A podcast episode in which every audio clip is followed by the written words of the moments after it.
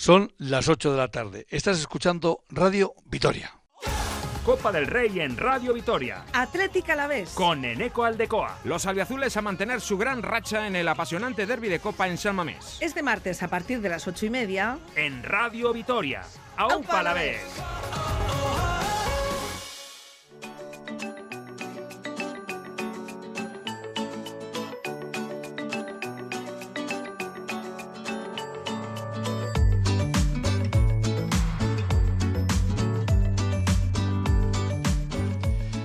Comenzamos aquí una nueva edición de Herrían, hoy reducida, por eso de que va a venir ya pisándonos enseguida los talones el fútbol, con ese partido entre el Athletic de Bilbao y el Deportivo Alavés en la Catedral en San Mamés. Pero antes de que llegue todo eso, nosotros vamos a hablar de cosas eh, de nuestro patrimonio.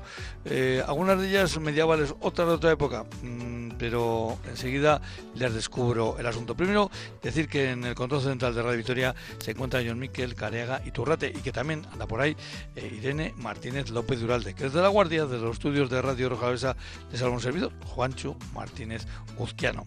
Y ahora, pues lo que decía, nos hemos citado hoy con Ander Gondra de Alama Medieval.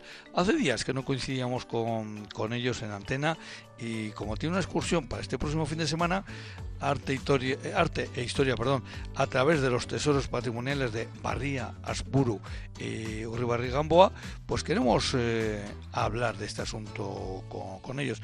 Así que subimos, bajamos música y nos vamos directamente a hablar con nuestro invitado.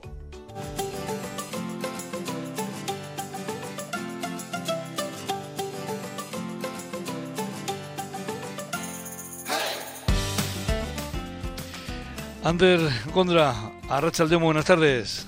Arrachaldeón, muy buenas. Eh, ya te lo he preguntado varias veces, ¿verdad? Tú ya sabes cómo va esto. ¿Cuál es tu segundo apellido? Aguirre. Aguirre, Gondra Aguirre. Y eres uno de los... Treviño, este Exactamente. Eh, eres uno de los, mm, bueno, pues de, las personas con las que contactamos en el tema de la Medieval, los que estáis en esa, en esa, mm, ¿cómo diríamos? Asociación, plataforma. ¿Cómo definirías tú ahora mismo eh, Medieval? Bueno, en realidad es una cooperativa, somos una cooperativa. Eso que Tiene más proyectos, entre ellos una editorial, San Soleil. Pero bueno, Alba Medieval pues lo consideramos ya, después de casi siete años de andadura, pues un, un proyecto ¿no? de investigación y divulgación del patrimonio pero que en realidad es una empresa, para entendernos. Bueno, eh, aquí solemos eh, variar con, los que nos citamos eh, y depende, depende en este caso quién va a ser el guía de, del tema que vayamos a hablar. Y como has comentado que esta excursión a las localidades de Barrías, Puru y Ribarre Gamboa para el próximo fin de semana, sábado y domingo, pues parece que tú eres el que va a llevar, no sé si la banderita o, o simplemente, oye, aquí empezamos, pues contigo vamos a, vamos a, vamos a hablar. Vamos a vamos a hacer una, un poquito de, recorrido de qué nos vamos a encontrar o qué se van a encontrar los que asistan a esta mm, excursión. Estas excursiones son las de almuerzo, ¿no? Eso es. Estas son las excursiones que salen tempranito, en este caso a las nueve de la mañana, y que regresamos a las dos y media. Y entre medias, por tanto, hay tiempo para una paradita y, para almorzar. Pues para arrancar el año, en enero, pues nos vamos a quedar bien cerquita, desde luego, de, de Gasteiz, no nos vamos a ir muy lejos, y hemos decidido combinar una serie bueno de localidades de lugares que teníamos desde luego fichados no y a los que pues, nos apetecía desde luego regresar y poderlos dar a, conocer. La primera parada va a ser en un lugar mítico creo yo hoy día por suerte además en uso el monasterio de Santa María de Barría no que está reconvertido ya desde hace décadas en uno de los albergues no eh, juveniles de la Diputación. Y no sé, yo creo que por lo general, como tiene ahora este uso más dedicado a la infancia, ¿no? No es tan fácil acceder, a no ser que vayas entre semana y pidas y solicites el permiso. Entonces, bueno, en esa ocasión excepcional, de fin de semana, sábado y domingo, poder estar allí tan tranquilamente explicando los, los orígenes de este cenobio, que en su momento fue, sin lugar a dudas, de los más importantes de la provincia cuya fundación está un poco ahí, vamos a decir, eh, todavía entre tinieblas, ¿no? Pero pues, en torno a finales del siglo XII, principios del XIII, empieza ya la documentación a, hablarnos de Barría como un espacio cisterciense, vamos a decir, de relevancia para, para Álava. Y sobre todo lo que nos vamos a centrar, no sé si la gente ha podido visitarlo, pero, lo, más antes de entrar, Vamos, a, vamos a ubicar la localidad, porque claro, la localidad también se llama Barría. Barría es, eh, eh, es una localidad que, eh, que no es un concejo en sí mismo, porque está dentro de, de, otro concejo, que es el de Narvaja, ¿no? Si no me equivoco. Eso es. Sí, queda entre Narvaja y La Rea, por decirlo de alguna manera. La carretera te desvías a mano izquierda, ¿no? Y llegas hasta Barría. Hay a día de hoy, sí, tres, cuatro casas alrededor del monasterio pero sí, la dependencia en, estos momentos es de Narvaja. Y de hecho, la ligazón con Narvaja, y en Narvaja ya estuvimos hace meses, me imagino que también lo, lo comenté contigo en antena, es muy importante. Y muchas de las familias no más señeras que en la Edad Media llevaban un poco la, voz cantante en la, en la zona, la relación con el monasterio y con muchas de las abadesas o de las religiosas era clave. ¿eh? Pues sí, nos desplazaremos hasta ahí. La ubicación no es casual. claro, es un punto que no. hoy muy apartado, podría parecer muy apartado, muy propicio, desde luego, en aquel entonces, ¿no? Para la fundación de este tipo de, empresas, que tenía, que tiene todavía hoy bien cerca un río, algo que era frecuente, el río Escorta, ¿no? Y que tiene también, bueno, el abrigo un poco de la sierra. La verdad que a nivel paisajístico es muy, bonita también la ubicación actual del, del monasterio, del albergue juvenil, y todo ello lo vamos a tratar de ubicar, de ubicar en el contexto, en ese momento, como os digo, fundacional, y de ir dando forma a cómo nos llega hasta hoy, eh, pues un complejo, en cuanto a arquitectura se refiere, que ha evolucionado mucho con el paso de los siglos. De lo primero, de lo medieval, no nos queda prácticamente nada, pero iremos armando el puzzle y seguro que la gente se va a ir con una idea bien clara ¿eh? de cómo aquello se va convirtiendo en un punto de referencia en el paisaje. Es una, es una sierra suave, eh, quiero decir, la que nos encontramos detrás, eh, digo suave en el sentido que no es otro tipo de sierras que tenemos en Lava, que por ejemplo enseguida te encuentras con un, un roquedal importante, ¿no? este es, va ascendiendo y hace una especie de loma muy propicia toda esa eh, Sierra de, de, Urquilla, si no me equivoco, eh, pues por ejemplo, para que pasten ganados, diferentes ganados, eh, eh, porque hay, yo creo que suele haber de todo un poco, vacas, sobre todo ovejas, porque claro, estamos hablando mm, que estamos hablando precisamente de una zona donde se hacen algunos de los quesos más conocidos de, la denominación de Eh, estamos hablando ahí de Narvaja, Larrea, en fin. Hemos estamos Larrea, efectivamente. Sí, sí, eso es. Eh, así que yo creo que los, la gente se va ubicando.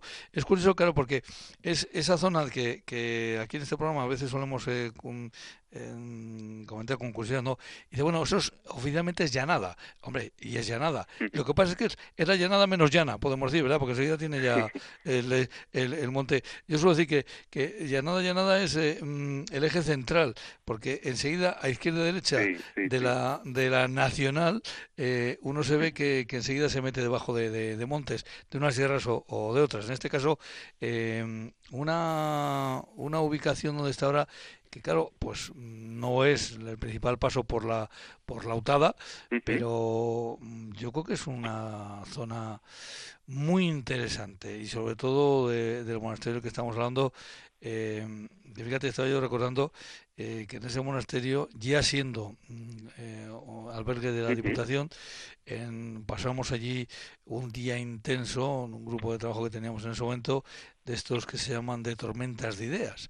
Y lo cierto es que no sé si por el ambiente o por qué, eh, lo recuerdo como uno de esos días verdaderamente eh, efectivos en el, en el trabajo. Allí salieron muchas, muchas cosas. Así que no me extraña que, bueno, pues que, que siga funcionando como, como albergue, porque además es una...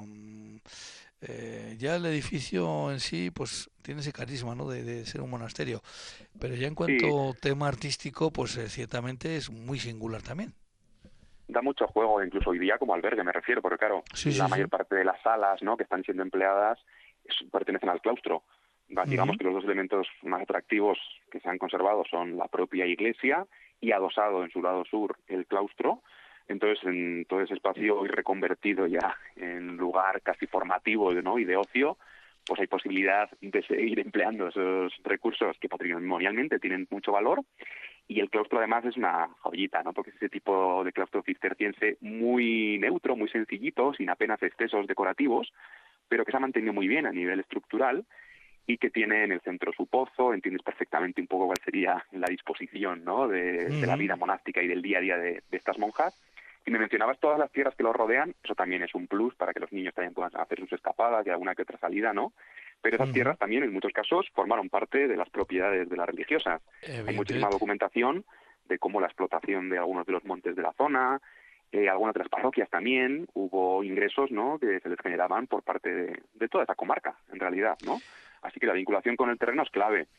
Según pasan los siglos, seguro que eso también te va a sonar, hay algo que convirtió a Barría en referente, bueno, la devoción a San Bernardo, eh, y el día de San Bernardo, que se hacía una romería y una, misa, ¿no? A la que acudías luego toda nada, pero también la concesión ahí de los evangelios, unos pequeños documentos que se entregaban por parte de las religiosas eh, y que se solían emplear sobre todo para combatir la rabia y para tener bendecidos y protegidos establos, lugares donde hubiera animales y era muy frecuente, muy habitual acudir hasta allí, ¿no? Y poder solicitar este auxilio en caso de que la rabia hubiera aparecido en cualquier otra localidad del territorio.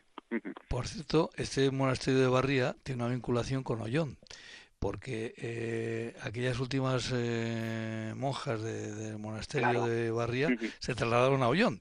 Ahora ya tampoco están ya en Ollón, ¿eh? ya no están tampoco en Ollón, pero, pero es cierto porque el, el monasterio que se hizo, este monasterio moderno que se hizo en Ollón, llevaba el nombre de precisamente de Barría, aunque estuviera ubicado en, en, en Ollón. ¿no? Son unas eh, cosas eh, curiosas.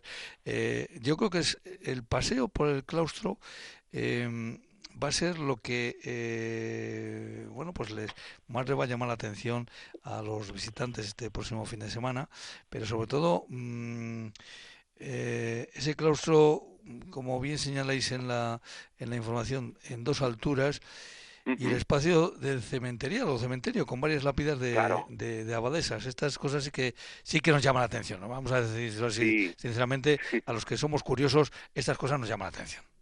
En uno de los costados, efectivamente, del claustro ha quedado ubicado, bueno, el cementerio de las abadesas, de las religiosas. Lo que vamos a intentar, no hay mucha iluminación, pero con una linterna en la mano seguro que podremos ver bien las laudas y fijarnos en que, bueno, algunas efectivamente son efigies a modo de retrato, pero otras muchas lo que son es grandes escudos. Así que iban a ir apareciendo familias relevantes de la zona. Desde los inicios siempre se vinculó mucho, desde el momento fundacional, ¿eh? A Barría pues con los Guevara, con los Mendoza, con la Casa de Aro, ¿no? Y vamos a ir sumándole alicientes, irán apareciendo un montón de linajes importantes y ahí se ve muy bien, se refleja muy bien en el propio cementerio. Mencionabas lo de Ollón, efectivamente tenemos la suerte de que los estudios principales que se le han dedicado a Barría, pues en su momento Micaela Portilla, más recientemente a Gurchane Paz Moro, tuvieron ocasión de consultar documentación, efectivamente, que había sido trasladada a Ollón y, ampliar un poco, ¿no? Todo este conocimiento ya mucho más preciso sobre cómo fue evolucionando el, monasterio. Y lo que vamos a tratar esa mañana es al menos resumirlo, porque la historia es muy larga en cuanto a Barría se refiere, pero seguro que, bueno, vamos a tratar de hacer una síntesis y la gente se, se empape un poquito de la importancia que tuvo. Y de Barría Ospuru, eh, a, una parroquia, a una parroquia que lleva el nombre de uno de los eh, santos más privilegiados de Santoral. Hombre, como santo probablemente sea el más privilegiado de Santoral, porque claro, aquello de ser familia de quien era, ¿verdad? Pues resulta que es el único santo que aparece dos veces en el Santoral, San Juan Bautista. San Juan Bautista, así es. En este caso es una iglesia que desde fuera ya nos da la pista de que sí, de que sí que conserva o no, sobre todo en la cabecera, una parte de la estructura medieval, casi podríamos decir ahí de transición entre el románico y el gótico, un templo del siglo XIII probablemente, y lo que vamos a hacer es sacarle punta y sacarle muchísima chicha a la joya que esconde Aspuru. Yo diría que es uno de los retablos, bueno, para empezar tiene la suerte de haber sido restaurado en varias ocasiones, una de ellas muy reciente, eh, uno de los retablos más excepcionales de la provincia. No lo digo con, desde el caso sin cortarme un pelo, porque así lo creo, ¿no? Es un retablo fechable aproximadamente en el primer tercio del siglo XVI, así que tiene todavía ese periodo en el que le ves algo de chura casi gótica, pero ya estamos entrando, ¿no? En el Renacimiento y empiezan a verse influjos, incluso en este caso, pues, como del norte de Europa. Hay un poco un toqueteo, ¿no? Con el estilo hispano-flamenco y decía pues que tuvimos la suerte de que en los 70 ya se le hizo una importante restauración y que más recientemente creo que Petra, las compañeras de Petra le hicieron otra más, habiendo quedado hoy día en un estado excepcional.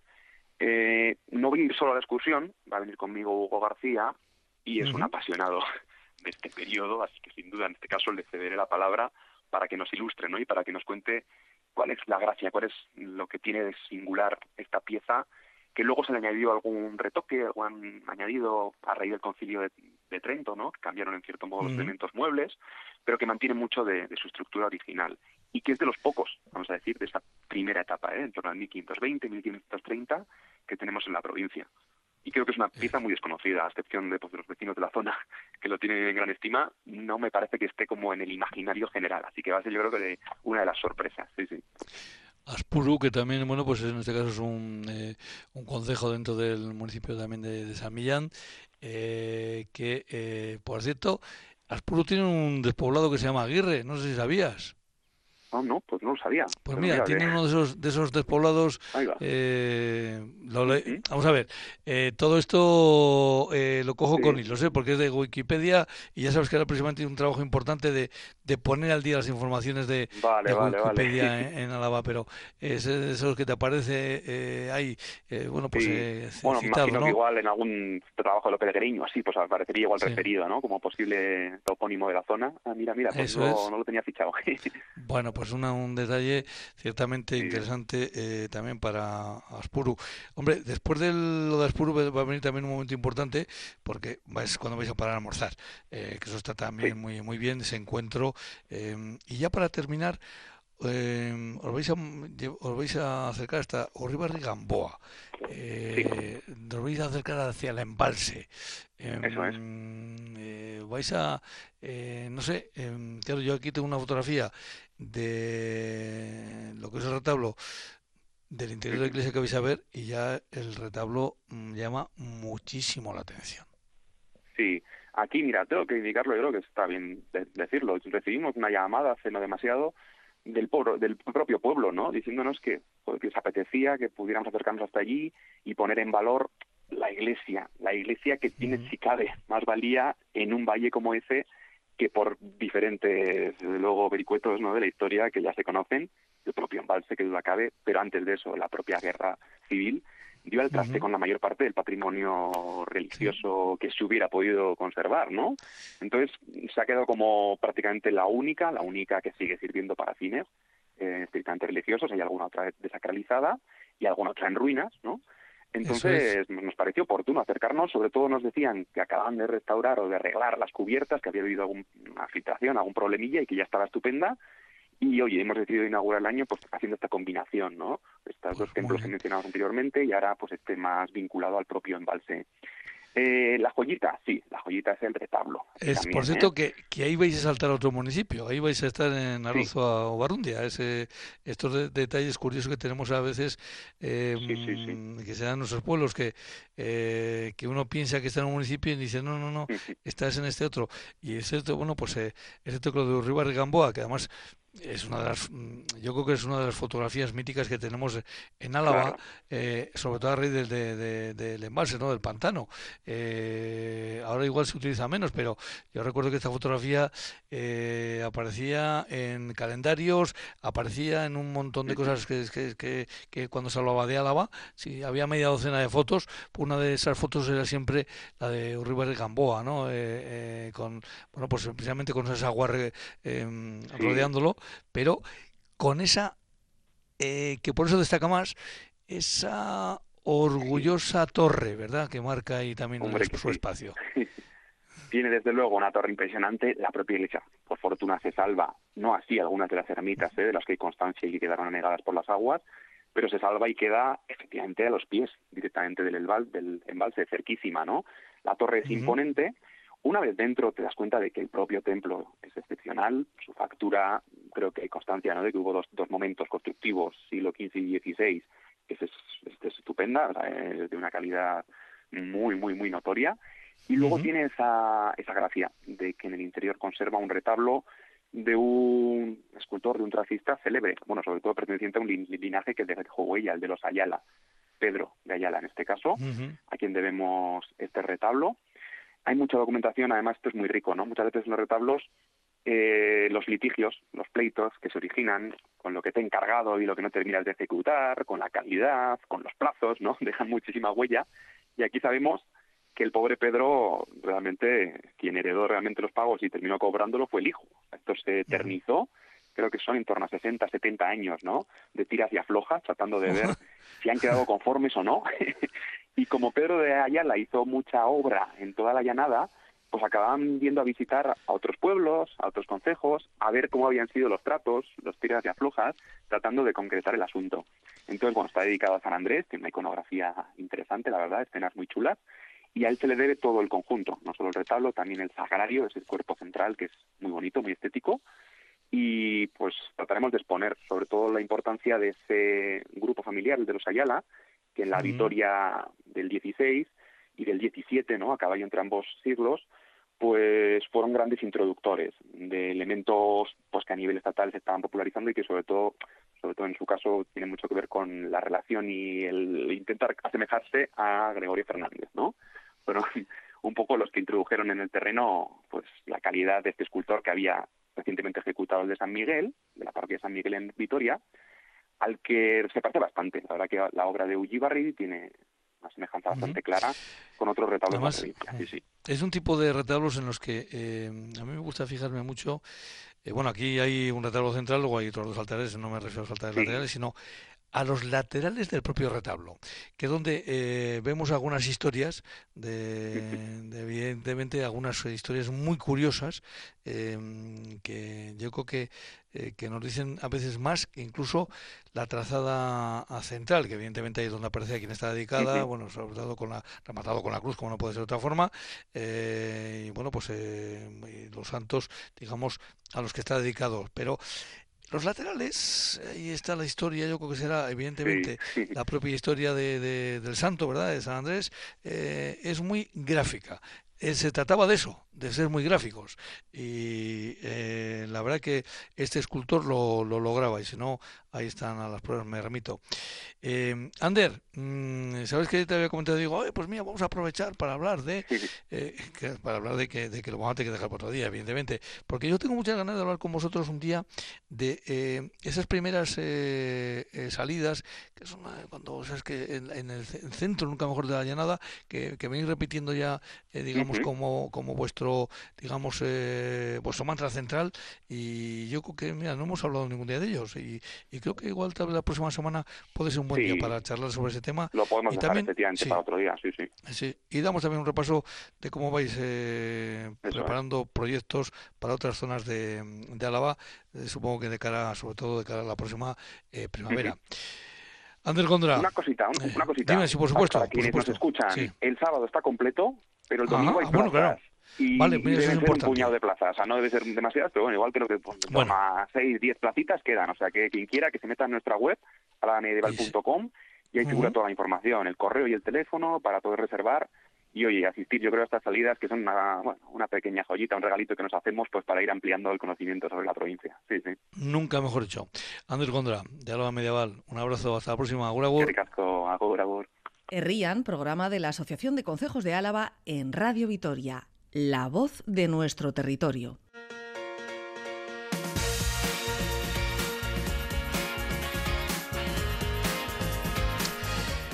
Y bueno, habrán observado que hoy tampoco un servidor, hoy no ha dicho la temperatura al empezar el programa y ahora no tenemos cita con, eh, con Esto es muy sencillo, es que este programa, pues lo decimos, lo confesamos, está grabado.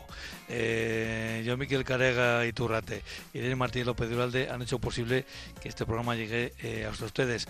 Eh, y eso sí, ahora pues les vamos a ir dejando paso a nuestro compañero de deportes para ese partido de Copa entre el Atlético de Bilbao y el Club Deportivo el Glorioso, el Deportivo eh, Alavés, eh, desde la Catedral, desde San Mamés.